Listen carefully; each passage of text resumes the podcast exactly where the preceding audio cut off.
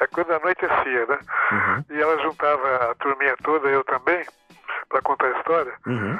Nas noites especiais, ela contava contos, contos de assombração, Uhum. meio terror, né? Nessas noites, eu não ia para casa. E a minha casa era no quarteirão seguinte. Aham. Eu ficava com medo, eu dormia na casa da minha avó. e não só eu. Às vezes um, um dos molequinhos também dormia na casa da minha avó, porque eu, não- eu morava mais longe e tinha mais medo ainda. Mas ah, eu, de certa maneira, desde aquele tempo também não, não, tinha muito medo de ah, assombração. Era, a gente fingia um pouco, em outros momentos arrepiava, em outros momentos eu não queria saber.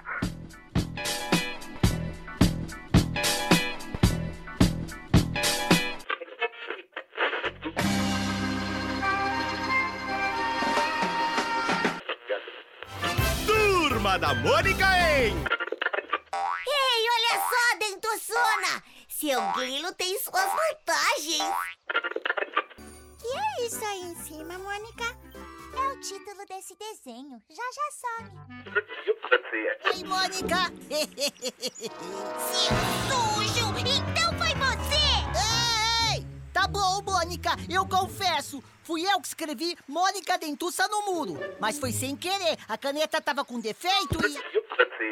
Sim, sim, zeramos a vida, meus amigos. Vocês têm noção que vocês vão ouvir um bate-papo super gostoso com o pai da turminha mais amada do Brasil? Vocês têm ideia, por acaso, que a gente conversou com Maurício de Souza? Eu tô sem acreditar até agora, meu povo.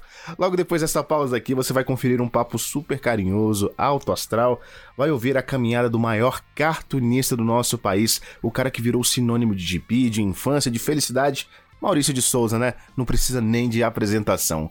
Vou já pedindo desculpa pra vocês porque a gravação foi feita por telefone, então tem um chiadinho ali, uma tossezinha a colar, tem até um bidu lá pro meio da conversa, viu? Mas isso tudo não atrapalha em nada o nosso bate-papo e tenho certeza que vocês vão curtir muito e vão se emocionar, assim como eu.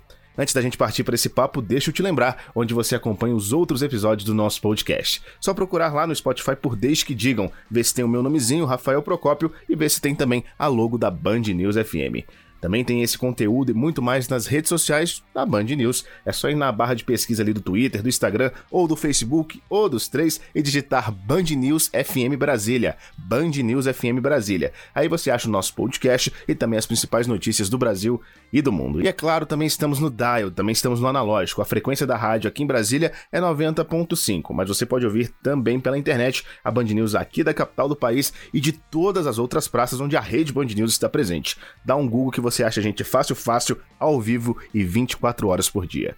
Agora prepara aí seu fone de ouvido e seu coração, porque nós vamos ouvir sobre a história, vamos ouvir sobre a obra do inigualável, do gigante, da lenda Maurício de Souza. Tudo isso aqui no seu Deixe que Digam.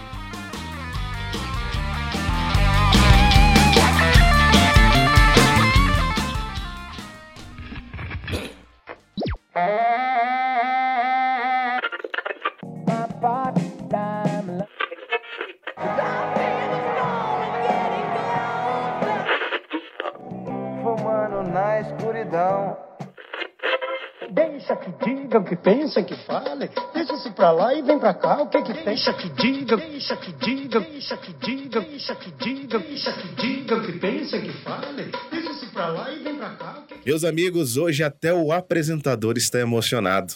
Eu, como jornalista, não posso me dar ao luxo de ficar sem palavras. Sem discurso, eu deixo o nosso convidado trocar as letras pelo desenho. Vamos conversar com um dos maiores ícones da cultura brasileira contemporânea.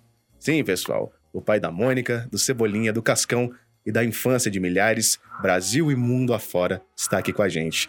Uma vida inteira que não precisa de apresentações. O seu coração, o seu mesmo, de você que está ouvindo, vai abrir as portas para esse bate-papo. Senhoras e senhores, Maurício de Souza. Tudo bem, Maurício?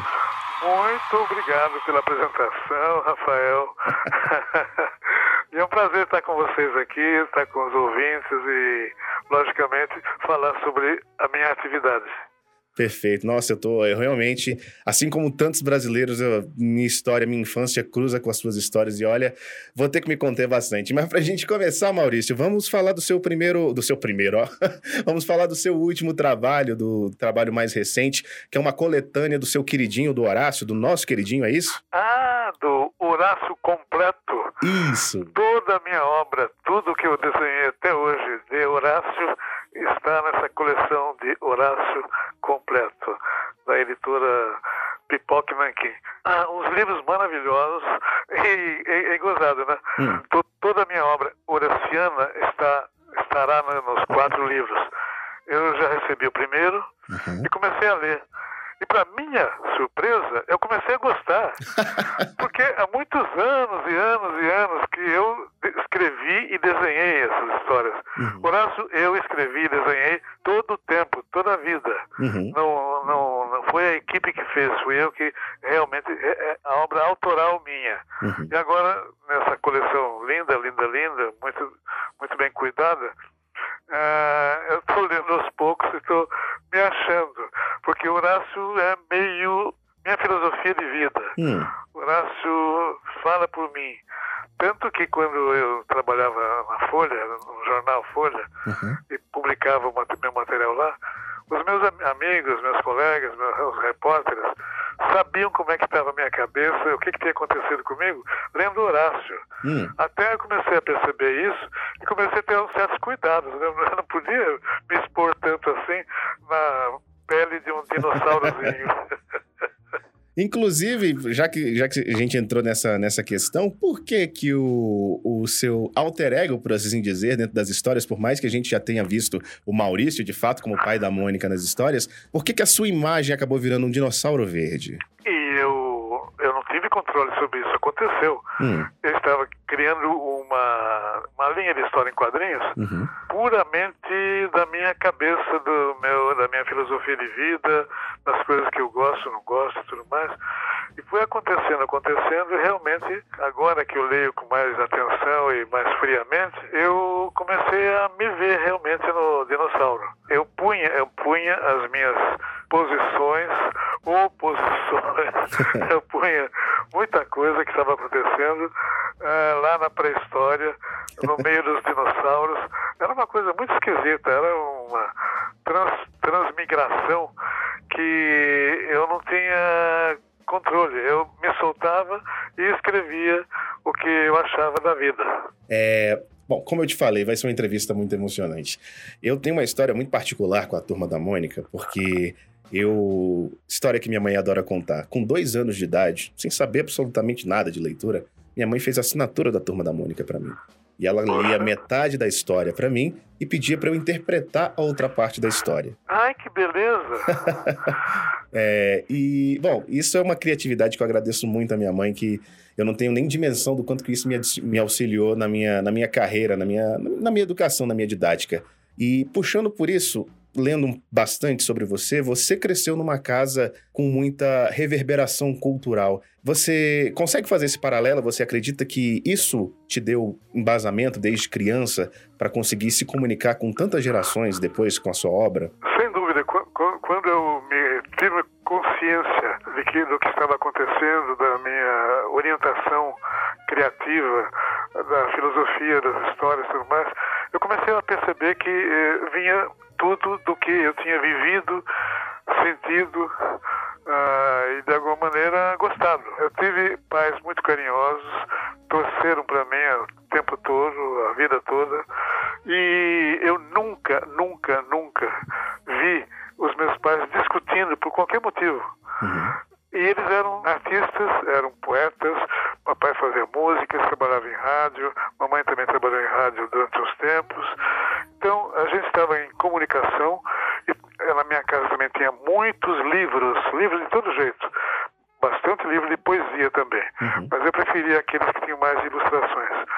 E então eu nasci numa, numa família, eh, vamos dizer, feliz e que me passou todo esse clima durante a minha infância toda.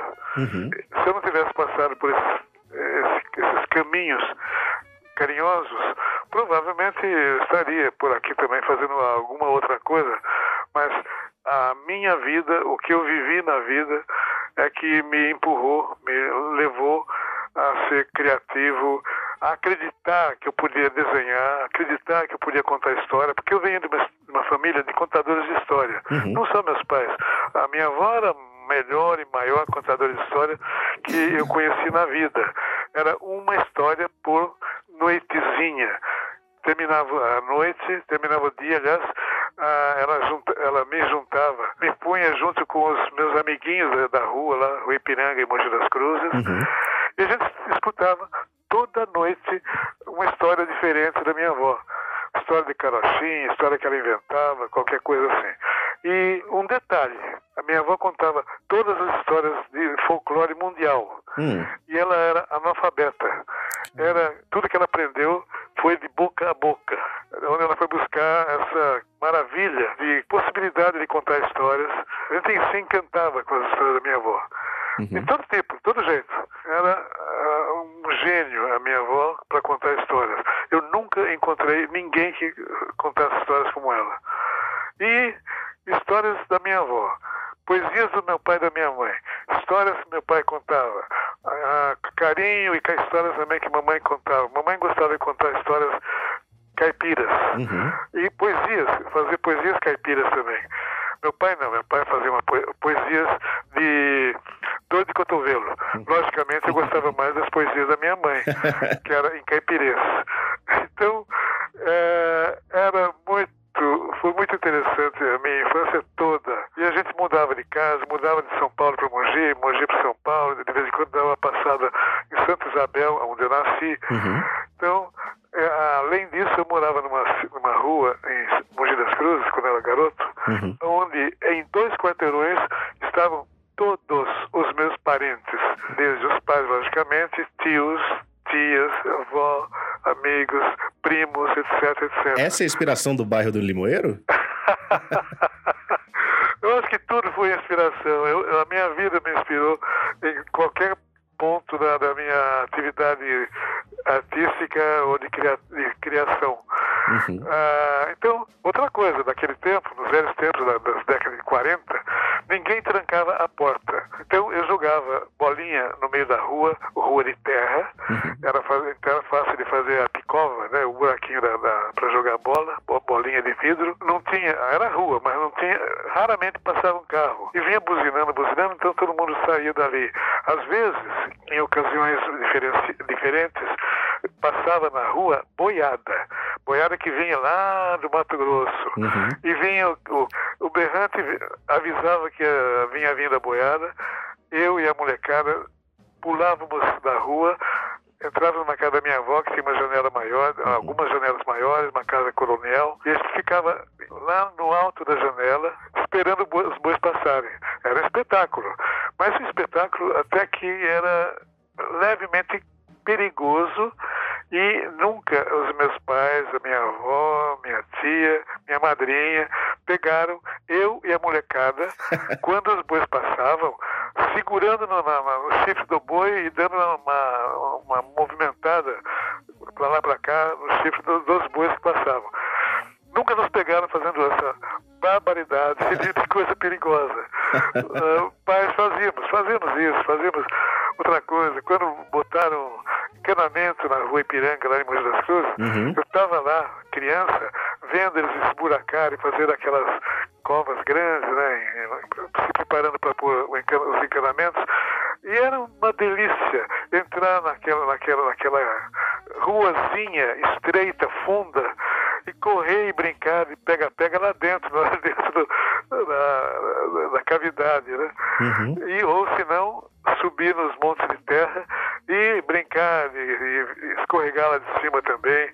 Então eu tive uma inf- infância muito gostosa, muito livre, muito carinhosa e cercado de gibi desde os três anos. Nossa senhora. Aos três anos, eu vi, eu achei um gibi no chão, já bem, sem capa, sem nada, bem maltratadinho, né? Mas eu não sabia o que, que era gibi. Peguei o gibi e levei para casa. Mostrei para minha mãe. Mãe, o que, que é isso? Ela falou, isso daí é uma revista de história em quadrinhos, filho.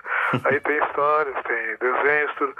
Ela falou, ela falou, ah, o que, que eles estão falando, mãe? Ah, eu vou ler para você. Daí ela leu. Por quê? Daí todo dia que eu queria, eu queria que ela lesse mais história em quadrinhos para mim. Aham. Todo dia. Meu pai percebeu mais história em quadrinhos, mais gibizinhos. Até que minha mãe um dia falou, ô filho, ah, eu tô com dificuldade aqui de atender as necessidades da casa, porque eu tenho que ler toda hora para você. Então eu vou ensinar você a ler, assim você lê e eu trabalho. E começou a me ensinar. Por isso que eu falei que com 3 para 4 anos estava lendo, porque a minha- minha mãe fugiu do- da leitura lá, fez o essencial e o principal. Ela lia e depois me ensinou a ler. E eu comecei a ler. Com quatro anos estava lendo correntemente. E gibi, lógico. Daí, cresci. Depois de alguns anos, o gibi não me bastava. Daí eu começava, já estava no, co- no colégio, tudo, eu queria ler livros. E comecei a ler livros. Quando eu cheguei na adolescência, eu lia um livro por dia. Ah, isso tudo me ajudou muito em tudo que eu fiz na vida até hoje. Isso, eu acho que isso, inclusive, ele deve ter sido uma força motriz para você incentivar as pessoas a ler também. é, eu, por, é, de, de qualquer maneira, consciente ou inconscientemente, inconscientemente, Uhum. eu acho que foi por aí. Perfeito. Eu vou te, vou te confessar que enquanto você estava contando as histórias da sua infância, eu estava imaginando tudo no seu traço e tudo em quatro quadros por página. Você sabe que está faltando uma história em quadrinhos falando, fa- fazendo isso. né? Mas eu tenho uma surpresa para você. Hum, Essa história toda que eu contei para você e mais outras que vão se continuar para o futuro, ou até algumas coisas que se passaram antes dessa época, tudo isso vai entrar num filme, um filme da olha minha só. vida. Coisa linda, Maurício. Já estamos planejando, já começamos a procurar atores para viverem o Maurício criança, o Maurício jovenzinho, o Maurício adolescente, o Maurício eh, repórter policial, o Maurício desenhista, Maurício de cabelos brancos, como agora, e assim por diante. Eu acho que, do jeito que eu estou falando com vocês, é a primeira vez. Olha que Ah, que vai haver um filme, eu já falei por ca- porque o, o meu livro de biografia inspirou essa vontade em produtores de cinema. Produtores gabaritados, gabaritadíssimos. Uhum. E eu acho que vai sair um filme legal. Posso mandar meu currículo para figuração? Quando começar aí, o pessoal procurar, é só mandar a fichinha aí.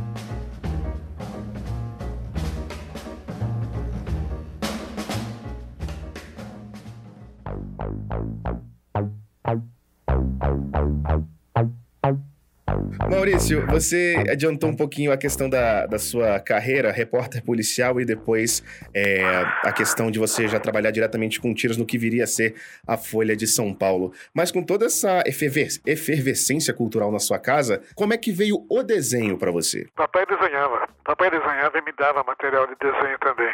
Blocos, lápis de cor e tudo mais. Então, e, e ele sugeria, ele me ensinava como é que eu fazia para colorir com nuances, para fazer um marrom mais escuro, mais claro, Uhum. usar o lápis de maneira diferente, eh, deitar o lápis para fazer o traço mais eh, direto e mais fino. Ah, papai era um bom retratista também. Eu tenho, eu tenho um, um rosto que ele desenhou até hoje aqui. Então, eu estava no meio da arte. Uhum. Minha casa cheia de livros. Pais que cantavam, faziam poesia e tudo mais. Ah, alguns parentes também que tocavam também instrumentos. Tinham alguns conjuntos musicais lá em Mogi das Cruzes. Um tio avô meu era tocava banjo maravilhosamente, eu adorava, porque Nossa. to- tocava qualquer instrumento de corda, ele dominava. Então eu adorava o- ouvir, ver, o- assistir às vezes a, a alguns espetáculos que eles faziam lá, ou bailinhos que eles animavam, né? Então eu vivi, eu subia. Depois o papai entrou em rádio virou escritor de novela, fazia também, de alguma maneira, eh, interpretava também. Uhum. Geralmente interpretava bandidos maldosos, porque a voz, a voz dele era, era grossa, Uhum. forte, tonitruante. Então, a diretoria, o, o diretor da novela sempre botava o papai como ah, monstro, como bandido, como, como chefe de quadrilha, qualquer coisa assim. Isso não, não me dizia nada também, que eu conhecia meu pai, ele adorava meu pai. Aí você foi desenvolvendo o gosto pelo, pelo desenho e tudo mais, só que aí você caiu nessa profissão aqui. Qual é o exercício de repórter policial? Como é, que foi mas eu isso? quando fui pra Folha, eu não, eu queria fazer desenho. Aham. Eu não fui aceito, meu desenho não foi aceito, o diretor de arte lá da Folha olhou pro meu desenho com displicentemente e saiu com essa. O menino, queria avisar você que desenho não dá futuro, não dá dinheiro pra ninguém, vai fazer outra coisa na vida, tchau. Bem, o chão, o chão sumiu dos meus pés quando ele falou isso, né?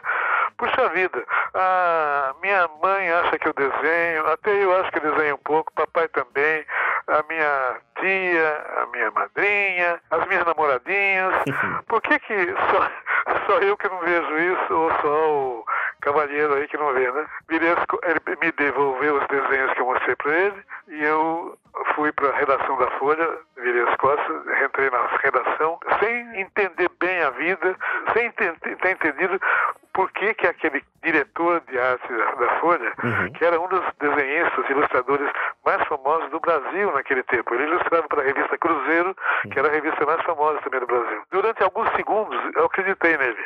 Segundos, porque em seguida, na redação, eu passei na- do lado da mesa de um jornalista chamado Cartacho, um senhor já, e eu acho que ele devia estar com uma cara de candidato a suicídio. Nossa. Que no que ele me viu, falou, menino, o que que houve? O que que houve? Ah, daí eu balbuciei, né? Choraminguei o que que tinha acontecido. Ele pediu para ver meu desenho. Ele falou, não, você desenha, mas você pode apr- aprimorar mais os seus desenhos, sim. Faz o seguinte, você treina mais desenho, você apresentou os desenhos seus aqui, mas nós estamos numa boa apresentação. Não estamos com uma capa cheia de, cheia de luxo que, que o pessoal gosta aqui. Vai treinar mais desenho e, enquanto isso, você não quer trabalhar aqui em alguma coisa, não, não paga muito bem, mas alguma coisa. Eu tenho uma vaga aqui de revisor de texto. Pelo, pela sua ficha, eu tinha feito a ficha, né? Você escreve bem, está acostumado a ler bastante. Você não quer revisão de texto, que os repórteres chegam aqui na redação digitando, agora falo- naquele tempo falava datilografando, né? Isso. digitando as máquinas de escrever, sai muita coisa errada, gramática desrespeitada. E se você pode me ajudar a corrigir esses portugueses todos, você pode entrar aqui, tem uma vaga, meio dia só, não paga muito bem, mas pelo menos você entra no jornal e daqui a algum tempo, quando você desenhar, aperfeiçoar melhor ainda o seu trabalho, você vai apresentar esse trabalho para o redator-chefe, para o che- o chefe de redação, para seus amigos aí, mas não esse diretor de arte aí que já não gostou mais de você, muito de você. Eu falei, eu aceito, aceito sim. Então, entrei como revisor. A primeira coisa que eu enfrentei era alterar o meu minha gramática, meu português, porque eu lia muito, eu botava a essa de Queiroz, Machado de Assis no meio do meu estilo. E o repórter policial tem que ter um estilo assim, direto, nem, eh, até menos do que coloquial. Um jargão mais da rua. É, um jargão necessário para o pessoal ler e entender e, no momento, né? Uhum. Eu não podia pôr adjetivo, não podia dar uma opinião, era o que, como, quando, quando porquê, etc, etc. Né? Entrei e fiquei lá durante algum tempo aprendendo o coloquial do jornal. Fiquei alguns meses até que o mesmo Cartacho, que tinha me orientado, me chamou e falou, olha, agora abriu uma vaga que te paga melhor e você eh, domina bem o português, tudo mais, sabe escrever. Tem uma vaga de repórter social e repórter policial. Qual que você quer? Eu pensei, repórter social não é bem a minha, mas repórter policial, eu vou virar um personagem de história em quadrinhos. Eu vou virar um Dick Tracy. E foi assim que eu pensei. E aceitei na hora, né? Tá, ia ganhar um pouquinho mais, tudo mais, e entrei. No que entrei, fui aceito, também teve uma, uma- um teste Uhum. de para ver quem era o melhor, tudo mais. Em 200 candidatos havia duas vagas só. Eu ganhei, eu peguei a, a vaga, uma das vagas. Aí fiquei muito feliz, né? Porque puxa vida, valeu ler, ler tanto até agora. E entrei na, ma- ma- entrei na reportagem. Antes de entrar na reportagem, da primeira reportagem, da primeira, do primeiro trabalho, eu desci ali no Lago da Arocha, que é perto da Folha, e comprei numa loja um uni- uniforme de repórter policial americano. Ah. Chapéu, capa e tudo mais. e voltei para a redação vestido, fantasiado de personagem, né? Foi uma gozação tremenda. Toda a redação, quá, quá, quá, quá, olha só, olha, Dick Tracy, oba! Mas não liguei, não, não liguei muito não, porque eu estava interessado realmente em enfrentar o perigo das reportagens policiais. Eu ia, a Folha me deu um jipe e um fotógrafo para me acompanhar para investigações, ir atrás da polícia, ir para as delegacias. Eu estava muito bem servido e animado.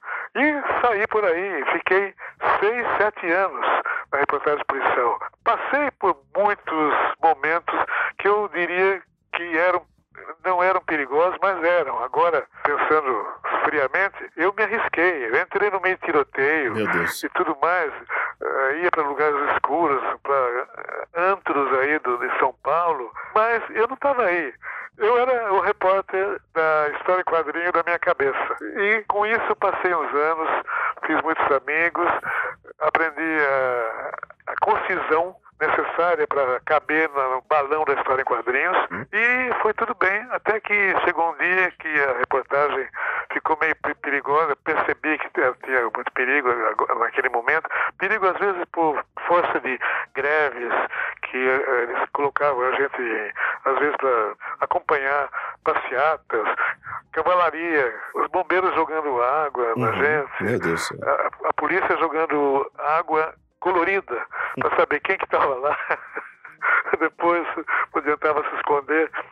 Falei, não, não é isso que eu vim fazer aqui, eu vim desenhar, eu vou para casa e vou fazer alguns desenhos e daí vamos ver o que acontece. Fui para casa, não, nem avisei a Folha, nem avisei a redação. Fiquei três, quatro dias desenhando, treinando e fiz a primeira historinha do Bidu e do Franjinha. E levei para a redação. No meio do caminho, no meio de levar para a redação, eu esqueci o desenho no táxi no primeiro dia, eu esqueci o desenho no táxi no segundo dia, no terceiro dia eu peguei o desenho e botei debaixo da minha camisa, fechei a camisa, fechei o paletó e daí eu cheguei com o desenho na redação.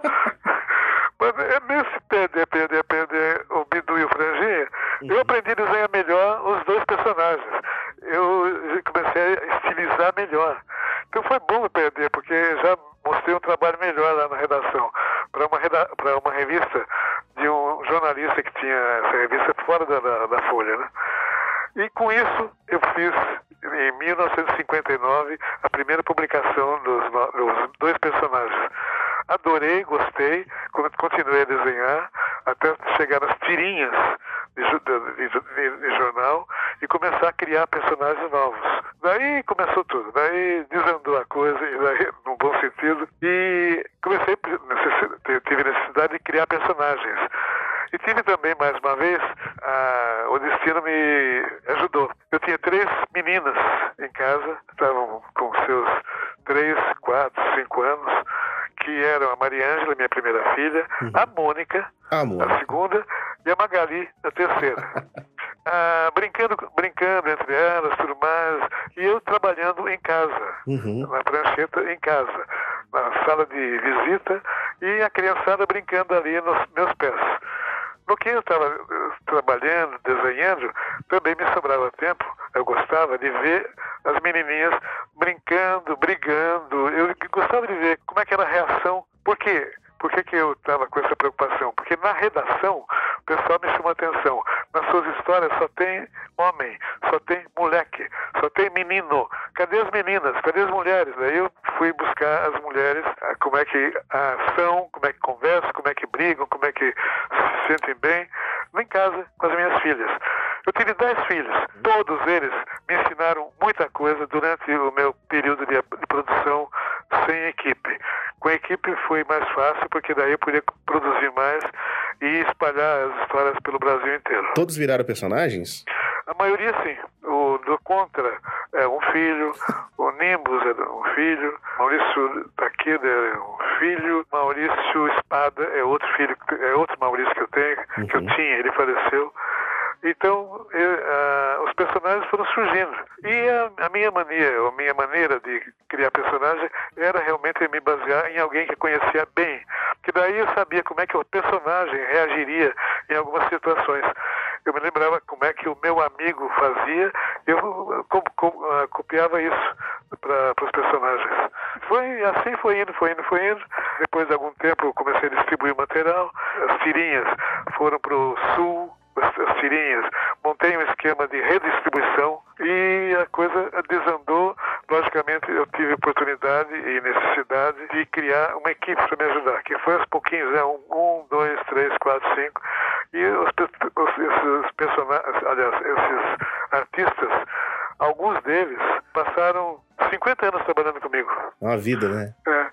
Ainda na empresa tem funcionário com 50 anos de casa. Sobre a criação de personagens, o bonito dessa história é que você pegou a inspiração na sua própria família. E a gente vê o quanto que temos de personagem dentro de nós, né? Ah, sim, lógico. É, não só personagens humanos, mas cachorros, gatos, cavalos, porquinhos, etc. Né? Porquinho, por... Você tem um porquinho que foi inspiração pro chauvinista? É, o porquinho era da minha avó, não era meu. Mas eu, aprendi muito com ele. Eu fazia ronque-ronque para ele também. Aliás, quando eu era criança, eu falava com os bichos. Hum. Eu, eu, tinha voz fina, uma voz assim que permite uns sons diferenciados. Uhum.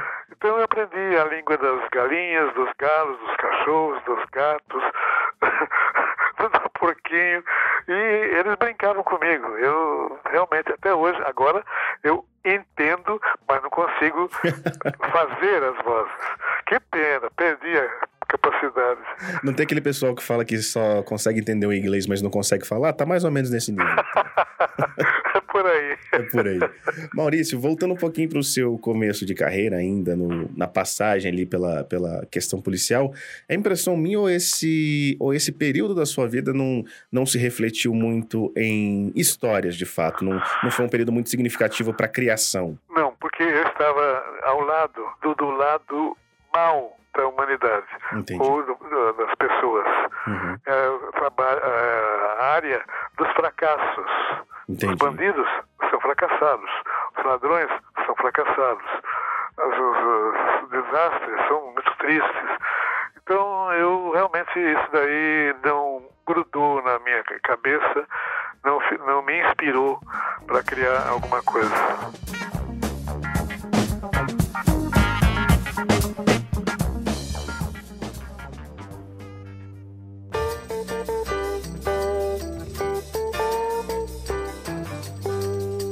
Você, acredito que durante todo esse período até a consolidação, acredito que até hoje você deva ainda ser um consumidor de quadrinhos, certo?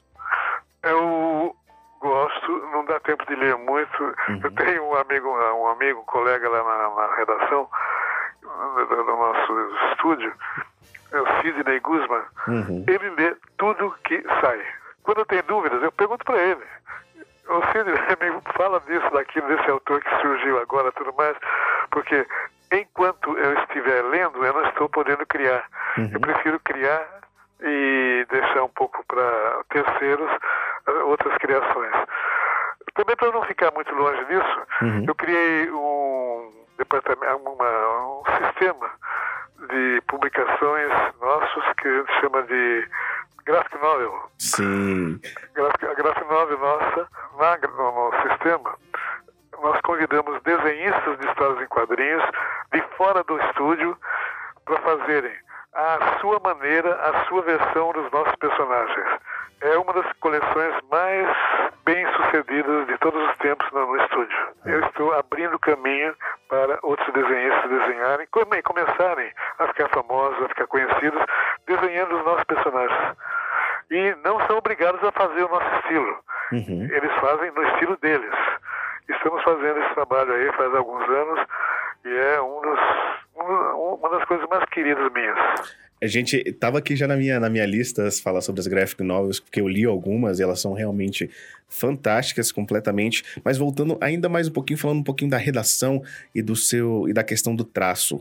Por que, que você não foi contaminado, por assim se dizer, contaminado pelaquela onda dos super-heróis norte-americanos? E uma outra questão que é muito particular mim, que eu acho genial. É, a gente sempre lê nas histórias, nas histórias mais novas, mais velhas, uma modificação, às vezes, por exemplo, numa empresa, no nome de um artista que vocês trocam uma letra por outra, ou então escreve como se fala só para descaracterizar. E isso é de uma genialidade impressionante. isso é muito gostoso de fazer. E eh, eu queria saber de onde começou isso e também a questão que eu te falei do como é que você não foi é, infectado, por assim dizer, com a questão dos super-heróis americanos. Ah, não, eu não queria alguma coisa que fugisse do nosso espírito, do lado brasileiro, inclusive, de entender as coisas. Eu não acredito em supers. Eu acredito na pessoa que consegue com as próprias mãos, cabeça, olhos, pensamentos, as grandes, as grandes, as grandes vitórias. Uhum. Não acredito nos supers. Eu li as histórias quando era criança, né? Lia, era interessante e tudo mais, mas não fui encantado. Eu era encantado por histórias cômicas dos velhos gibis. Tereré, Ferdinando e eh, Brucutu, o Homem das Cavernas, uhum. que tinha um dinossauro. Tinha tanta coisa bonitinha, ah, agradável, gostosa, bem-humorada tudo mais. Eu preferi realmente ir para um humor, para coisas mais leves. A gente pega uma revista uhum. e não quer ver coisas que você vê na hora do na hora policial da televisão ou no cinema, em qualquer lugar, ou no jornal. Uhum. Você quer ver alguma coisa que alcance o seu lado calmo, tranquilo e bom. Gosto de histórias tristes. Aliás, eu só gosto de história que termina bem. É, e eu tenho certeza que vai vir uma história com um final muito feliz assim que a gente resolver essa questão do coronavírus, né? Nesse momento, sim. Inclusive, nós, nós trabalhamos bastante na orientação do, do pessoal, né? Uhum. Usamos os personagens e tudo mais, para o pessoal ter os cuidados devidos, seguir protocolo e tudo mais. Estamos aguardando agora a abertura, a reabertura, né? Inclusive do, do meu estúdio que está fechado, todo mundo em casa trabalhando uhum. e produzindo maravilhosamente. Estão produzindo mais ainda na pandemia, porque eles estão economizando três, quatro horas que usavam no trânsito. E eles estão felizes porque com esse, com esse horário que eles ganharam, eles estão ganhando mais, porque eles ganham para produção também. Então eu começo a pensar, será que algum deles não vai querer continuar assim? ah, não, não, mas ele, eu tenho conversado algum, com algum deles, eles falam, olha, faz muita falta a gente estar perto um do outro, conversando, papiando, trocando ideia, olho, olho, olho no olho. E então eu acho que vão sobrar alguns aí, mas eu, o nosso estúdio é muito agradável, é muito bonitinho. Então eu acho que o pessoal está com saudade também. Maurício, é, falando um pouco dessa de, de mudanças drásticas, por assim se dizer, no, nos rumos da, da, da turma da Mônica, mas mudanças que se, que se provaram muito certas. Uma você já começou a falar que foram das graphic novels. Para quem não conhece, é, o termo é um, uma terminologia que se usa muito mais lá fora, que transforma o gibi, o quadrinho, numa novela gráfica com mais apreço, tanto da, na questão da qualidade do papel quanto na profundidade das histórias. E já fica aqui a minha dica para as pessoas procurarem as minhas duas preferidas. A que virou filme, Laços, linda, e Terror Espaciar, do Chico Bento, que é maravilhosa. E, é muito gozada, né? É, muito. Aquela, aquela cena que tem. Eu não vou, não vou, não vou dar, não vou dar spoiler, as pessoas vão ter, que, vão ter que ir atrás. E outra questão, surgiu antes até das, graf, das, das graphic novels. Nossa, é difícil falar isso no plural. Graphic novels, isso. E, e que e chamou muita atenção, as pessoas torceram o nariz, mas que se mostrou uma. Principalmente em arrecadação, uma coisa fantástica, que foi a turma da Mônica jovem com a questão do, do traço um pouco mais voltado para a cultura japonesa. Como é que surgiu essa história, Maurício? estava, estava eu tranquilo no alto dos milhões de exemplares vendidos, tranquilo, tranquilo, feliz da vida, quando a editora falou, olha, tá baixando aqui o número de compras, então não tá, não tá ficando nos milhões que está acostumado. Fui olhar, ver, espiar e pesquisar, eu vi que estava realmente havendo uma invasão de mangás, de histórias japonesas. O mangá estava entrando firme e isso tirava alguma coisa da, da nossa, das nossas vendas, né? Eu pensei, bem, o público gostou de, da Mônica até hoje, a turma da Mônica até hoje, e gosta de mangá. Se eu juntar as duas coisas, Mônica em mangá, ah, eu acho que pode dar certo. Crio uma história sem cor, né, preto e branco, como mangá, e mais algumas, algumas firulas aí que eu vou inventar, vamos criar aqui junto com a equipe, Uhum. para pegarmos o público que está indo para o mangá. Fizemos isso e começamos de novo a vender aos milhões as revistas, inclusive a Turma da Mônica Jovem. Né? E com isso abri os olhos também para o mangá e para o Japão. Eu já tinha, era muito ligado com as coisas japonesas. Eu era casado com uma Nisei, que é a diretora de arte do estúdio, eh, que é a Alice Takeda. Então, eu estava muito perto dos produtores do mangá. Daí eu comecei a me aproximar mais do, do Japão, fui mais vezes, fui com minha mulher, inclusive. Fiz amizade com Tezuka Osamu, o maior desenhista de, de quadrinhos de todos os tempos do Japão. Ele é chamado de mago, rei, deus do mangá. Ficamos amigos, nós nos aproximamos, ficamos muito amigos, ficamos irmãos, confidentes. Estava lindo. E combinamos até de fazer crossover, juntar os nossos personagens. E juntamos em algumas publicações da Turma da Mônica Jovem com os personagens dele, em uma série de revistas que mexia com ah, o meio ambiente, que falava do desmatamento dos incêndios da Amazônia, que ele era muito preocupado com isso. Ele não era brasileiro, era japonês, mas ele falava muito conhecimento e se assustava com o des desmatamento, com destruição das árvores e tudo mais.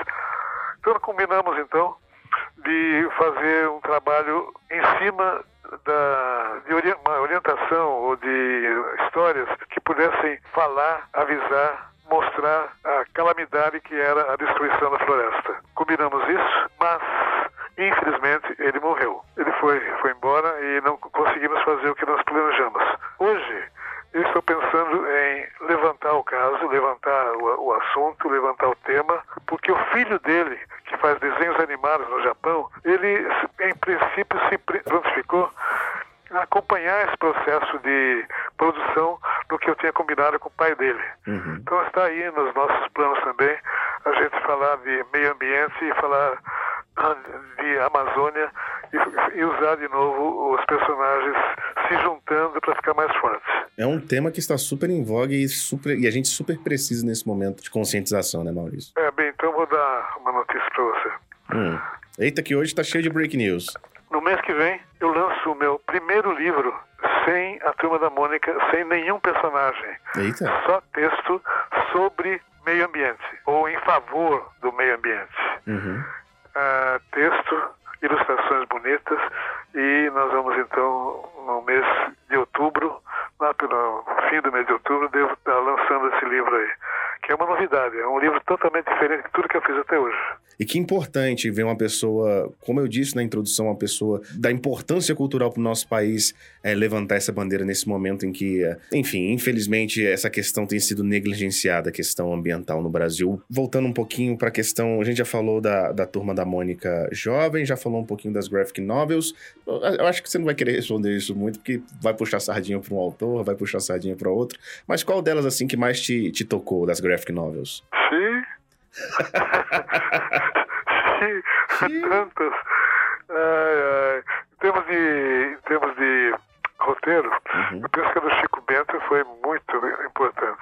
Eu também gostei muito das. aquela que você mencionou aí, do. Chico Bento, Ah, o terror espacial. é ter especial. As demais foram ótimas, mas não me tocaram assim o coração. A história do Jeremias, que fala de eh, racismo, também foi, foi muito importante. E acho que são esses assuntos que me tocaram. E tem mais alguns aí né, né, vindo que também vão, sem dúvida, vão tocar a mim e ao leitor. A inclusão sempre foi um ponto muito importante, muito forte nas suas histórias, né, Maurício? Sim, afinal, na minha infância, eu tinha vários amiguinhos que tinham, tipo, tinham algum tipo de deficiência. Uhum. Eu brincava com eles da mesma maneira e brigava com eles da mesma maneira. Era tudo igual. não, não tinha diferença, né?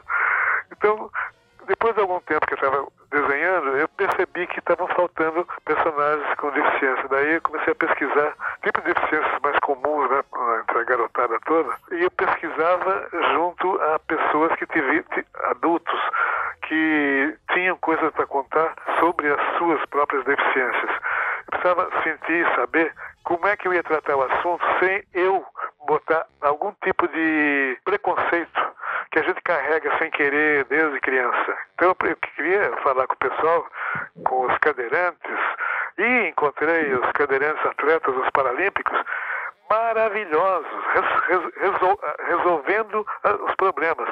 Eu via a Dorina Nuil, uma professora cega que tem um instituto agora no, no, no, com o nome dela, ela faleceu. Mas antes de falecer, ela conversou muito comigo sobre cegueira, como é que ela se resolveu como cega.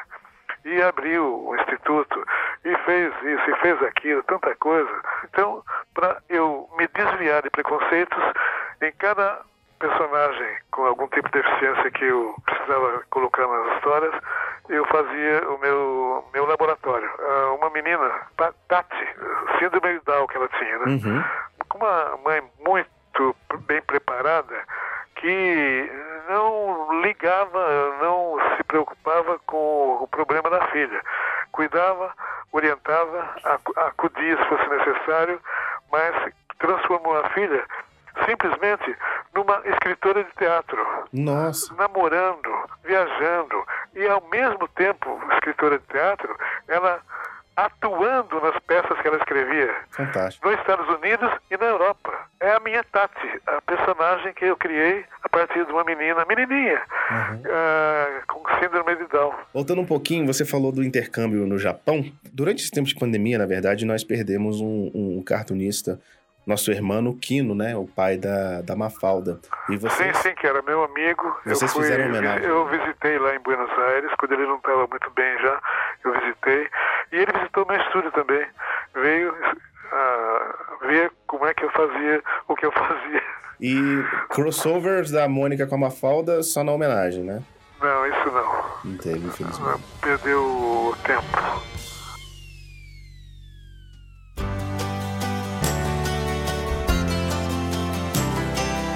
Maurício, para a gente já caminhar aqui para pro, os finalmente das nossas entrevistas, para te liberar, falar um pouquinho da, da, do que, que você achou das experiências cinematográficas em live action, como está na palavra da moda, da, da Turma da Mônica, o que que, o que, que isso representou para você? Você chegou a atuar no Laços também, né? Ah, fazendo pontinha? Uhum. Vem mais um filme aí agora no fim do ano, que é Lições, baseado também numa história dos irmãos Cafage. Uhum. Uh, lições, em lições, a turma da Mônica vai para a escola. E apronta, né? Uhum. Apronta aqui, eh, o filme está muito bom e tem muito mais personagens nossos uh, ali. Então, se tudo der certo, estamos lançando o filme no fim do ano. E já estou planejando o terceiro filme. Para outro ano ainda. Terceiro eu não posso falar nada sobre ele porque é uma surpresa maravilhosa. Segredo de Estado. É, de Estadão. Maurício, que fantástico. Assim, para nossa audiência que está ouvindo esse papo tão carinhoso de uma pessoa que representa tanto para nossa cultura, queria que você deixasse uma mensagem aí. Olha, pessoal, de vez em quando pensa um pouco no Maurício, que saiu lá do interior com um sonho e não desistiu do sonho e vem galgando, galgando, galgando as possibilidades que, que, que chegaram até aqui. Opa, o Bidu, é isso olha que eu ia Bidu. Falar, tô ouvindo o Bidu falando Bidu hoje. É o Bidu aqui. é o Bidu dando a versão dele. É o, o atual Bidu. Teve, teve três Bidus já, esse aqui é o terceiro. Ah, meu Deus. É, mas é, tem o desenho, o desenho é o mesmo, só que esse aqui é pretinho. E, bem, eu estava falando, não percam, não se percam dos seus sonhos. Preparem-se, não adianta você sonhar e depois ficar paradão só pensando e sonhando com o sonho. Você precisa fazer alguma coisa para a coisa andar. Eu estou andando, estou andando bastante. Estamos no Japão agora, estamos em duas televisões japonesas. Estamos passando os desenhos animados em japonês em Tóquio. E estamos com produtos já no Japão, que a ideia é fazer no Japão as coisas que eu faço aqui. Outros países asiáticos estão na nossa mira também. Dá para fazer tudo. O que você imaginar, dá para fazer. Você precisa se preparar para isso. Você precisa, de alguma maneira, estar ah, íntegro Ah, sim, uma coisa muito certa, muito séria. Não fujam da ética. Se você continuar sendo um cidadão ético, você tem meio caminho andado para conseguir qualquer resultado que você esteja sonhando. Eu só posso bater palmas para Maurício de Souza depois disso tudo, gente. Obrigado. Maurício, já, já tava, já tava pros finalmente, mas você falou de, de estar no Japão, com produtos no Japão. Me lembrou um fato curioso que eu vi semana passada. Tem um filme australiano de perseguição que tem um cebolinha é, preso num barco o tempo inteiro. Você viu essa história? Eu vi isso, eu vi e nunca entendi isso. Um cebolinha perdido na Austrália. Eu vi, eu não entendi, não sei como é que foi, mas tá lá. É um fato curioso. no mínimo. Pessoal, pra gente finalizando aqui, olha, contar um bastidor pra, pra gente fechar com chave de ouro. Há uns três anos atrás, aqui na Band News, eu ainda era produtor, ainda estava no estágio. E num dia, no Dia Nacional dos Quadrinhos, se eu não me engano, a gente de última hora decidiu, vamos tentar entrevistar o Maurício de Souza. Tava muito em cima da hora. O programa ia meio-dia, a gente teve essa ideia nove da manhã. Isso para jornalismo, para entrevistas assim, é muito rápido. E a gente já foi com aquela. A gente não vai conseguir, é o Maurício de Souza, não vai conseguir em cima da hora. A gente conseguiu ligar para São Paulo e alguém da Band News São Paulo tinha o contato da produção e você topou. E topou assim em cima da hora. E as essas entrevistas que entravam meio-dia nesse programa extinto aqui da Band News, elas tinham cerca de cinco minutos. No dia que você conversou, foi para mais de 20, indo para 30. A audiência não as pessoas não paravam de perguntar, as pessoas queriam saber da turma da Mônica. E por que, que eu tô contando tudo isso? Porque antes de te botar no ar, eu conversei com você fora do estúdio, explicando exatamente como ia ser a entrevista. E quando terminou a entrevista, depois de toda aquela apoteose, as pessoas maravilhadas de ter te ouvido na rádio, eu te botei, eu, eu peguei a sua ligação e passei para fora do estúdio para te agradecer pela entrevista. Antes de eu falar qualquer coisa, você virou para mim e falou: Eu fui bem na entrevista? Eu, meu filho, não faz isso comigo. Eu tava de perna bamba conversando com você. E você, Maurício, aquilo ali me, me encantou de uma forma e eu consegui, naquele momento, entender a grandeza de você como ser humano e a grandeza da sua obra. E é por isso que ela vai reverberar. Enquanto existir cultura brasileira, a gente vai falar de Maurício de Souza, vai falar da turma da Mônica, porque você é essa cultura, você é esse vulto super carismático, super humilde e. Enfim, eu não tenho mais nem palavras, só tenho a te agradecer por, por por esse episódio que eu acabei de contar e por essa entrevista. Muito obrigado, Maurício. Eu é que agradeço, valeu. Daqui a algum tempo eu te repete, com certeza, com com, com certeza. mais novidades. Com certeza. E espero que muito em breve, com tudo mais tranquilo, a gente Ok. possa bater um papo presencialmente também. Um abraço, até mais, boa noite e vamos aguardar o nosso outro encontro.